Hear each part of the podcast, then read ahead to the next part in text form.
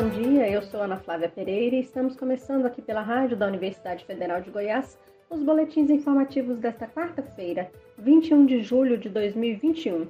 Nossa programação você pode acompanhar nos 870m, pelo site radio.fg.br e pelo aplicativo 1000FG. Os boletins informativos da Rádio Universitária você encontra disponível também em formato de podcast nas principais plataformas digitais. Ministro da Educação, Milton Ribeiro, foi ontem à TV e ao rádio defender o retorno urgente às aulas presenciais em todo o Brasil. Em seu pronunciamento, o ministro disse que escolas fechadas geram consequências devastadoras, com impacto negativo nesta e nas futuras gerações. Segundo Ribeiro, o governo federal não tem autonomia sobre este tema e que, se pudesse, já teria determinado a volta dos estudantes às escolas. Ele disse ainda que a vacinação de toda a comunidade escolar não pode ser condição para a reabertura das escolas. Por lei, os estados têm autonomia para decidir sobre a volta às aulas na rede estadual, os municípios na rede municipal. Para o ministro da Educação, os protocolos de biossegurança estabelecidos para funcionamento das unidades de ensino reduzem riscos de contágio no ambiente escolar. Mas estudo feito por pesquisadores da Universidade de São Paulo, USP, aponta que ainda há falhas nos protocolos de reabertura das escolas, porque eles não consideram pontos que a ciência já comprovou também serem importantes para frear a contaminação como ventilação dos espaços e escalonamento no transporte público para evitar aglomeração.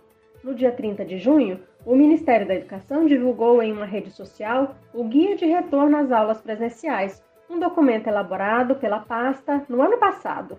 E segundo a análise do documento feita pelo físico Vitor Mori, do Observatório Covid-19, ainda há muito foco em limpeza de superfícies e pouca informação sobre a importância de fazer atividades em ambientes ventilados ou cuidar para que haja ventilação dos espaços. Segundo o levantamento publicado pelo portal de notícias G1, apenas 10 estados brasileiros já reabriram as escolas da rede pública estadual e autorizaram as prefeituras a fazer o mesmo. Em outros 10 estados e no Distrito Federal, o retorno dos alunos está marcado para ocorrer até o dia 17 de agosto. E há ainda seis estados que nem definiram uma data para a reabertura das escolas. Na cidade de São Paulo, que tem a maior rede de ensino do país, o segundo semestre letivo vai começar com praticamente todos os alunos em sala de aula. A Prefeitura autorizou as escolas municipais a receberem 100% dos alunos com mais de 4 anos de idade a partir do dia 2 de agosto. E a escola que não tiver capacidade física para receber todos os matriculados, mantendo o distanciamento de um metro, terá que fazer rodízio de alunos. Segundo a Secretaria Municipal de Educação de São Paulo, um em cada três estudantes não entregou as atividades ou teve pouca participação nas aulas remotas. Em Goiânia, a Prefeitura diz que as escolas já estão preparadas para o retorno de aulas presenciais em escolas esse mês. A previsão da Secretaria Municipal de Educação da capital é de que essa volta aconteça no dia 16 de agosto. A secretaria informa que implantou rígidos protocolos de biossegurança nas instituições de ensino e que os pais ou responsáveis terão a opção de escolha pelo ensino híbrido ou remoto. Na capital, as salas de aula serão reabertas em um modelo híbrido com até 50% da capacidade. Vacinação contra a Covid-19 em Goiânia, nesta quarta-feira, ainda não foi ampliada e segue sendo imunizados os mesmos grupos desde o início da semana. Moradores a partir de 39 anos de idade, fora dos grupos prioritários, idosos, gestantes, puérperas, pessoas com comorbidades, trabalhadores da saúde e da educação. Ao todo, são 15 postos de vacinação que atendem a população, a maioria por agendamento. Para consultar os locais e regras da vacinação, basta acessar o site da Prefeitura de Goiânia. Já em Aparecida de Goiânia, na região metropolitana da capital, a vacinação contra a Covid-19 foi ampliada a moradores a partir de 32 anos de idade. Profissionais da saúde, da educação, gestantes, puérperas e pessoas com comorbidades ou deficiência que ainda não receberam a dose também podem se vacinar com agendamento. Aparecida também aplica a dose de reforço para quem está no prazo, sem necessidade de agendamento. Locais e regras de vacinação podem ser conferidos no site da Prefeitura de Aparecida. variante Delta do novo coronavírus já predomina em pelo menos 25 países, inclusive nos Estados Unidos, onde já é responsável por cerca de 83% dos novos casos confirmados de Covid-19. Segundo o Centro de Controle e Prevenção de Doenças norte-americano, a porcentagem representa uma forte alta desde o começo deste mês. Na semana de 3 de julho, a variante Delta era responsável por cerca de 50% dos casos sequenciados geneticamente nos Estados Unidos. O país tem uma das vacinações mais avançadas do mundo. Mais de 55% dos americanos já receberam ao menos uma dose e 48% estão completamente imunizados contra a Covid-19. Os Estados Unidos são o país com mais mortes por Covid-19, cerca de 609 mil óbitos, e também com mais casos confirmados de infecção pelo novo coronavírus, em torno de 34 milhões. E o número de novos infectados voltou a subir nas últimas semanas. A média de casos confirmados nos Estados Unidos passou de 11,8 mil por dia no começo do mês para 34,7 mil atualmente, uma alta de 194% em apenas 12 dias. Mas o patamar ainda está muito abaixo do pico de 250 mil alcançado no começo de janeiro nos Estados Unidos. A média de mortes por Covid-19 entre os norte-americanos continua abaixo de 300 por dia há quase um mês, muito inferior ao recorde de 3,4 mil mortes que foi registrado no começo deste ano.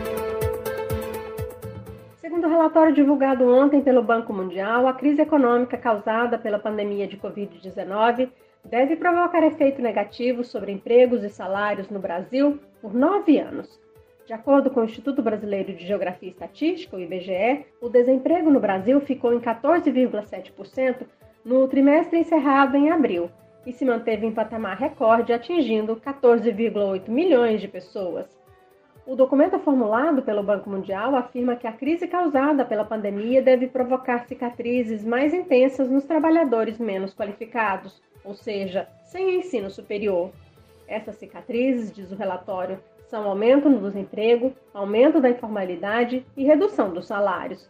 De acordo com o banco, os trabalhadores informais têm menos proteção contra efeitos de crises econômicas e, assim, a probabilidade de eles perderem o emprego é maior, independentemente da qualificação. Já os trabalhadores com ensino superior, diz o relatório, não devem sofrer os impactos da crise no salário. E olha só, segundo o levantamento divulgado no início desta semana pela Organização Internacional do Trabalho, a OIT, as Américas foi a região mais afetada pelo desemprego de mulheres na pandemia. Segundo o documento, apenas 43,2% das mulheres estarão empregadas este ano, na comparação com 68,6% dos homens. Vamos acompanhar mais informações na reportagem da ONU News, de Portugal. A análise é da Organização Internacional do Trabalho, a OIT, que mostra que as desigualdades de gênero no mercado laboral foram ampliadas pela Covid-19 e vão persistir no futuro próximo.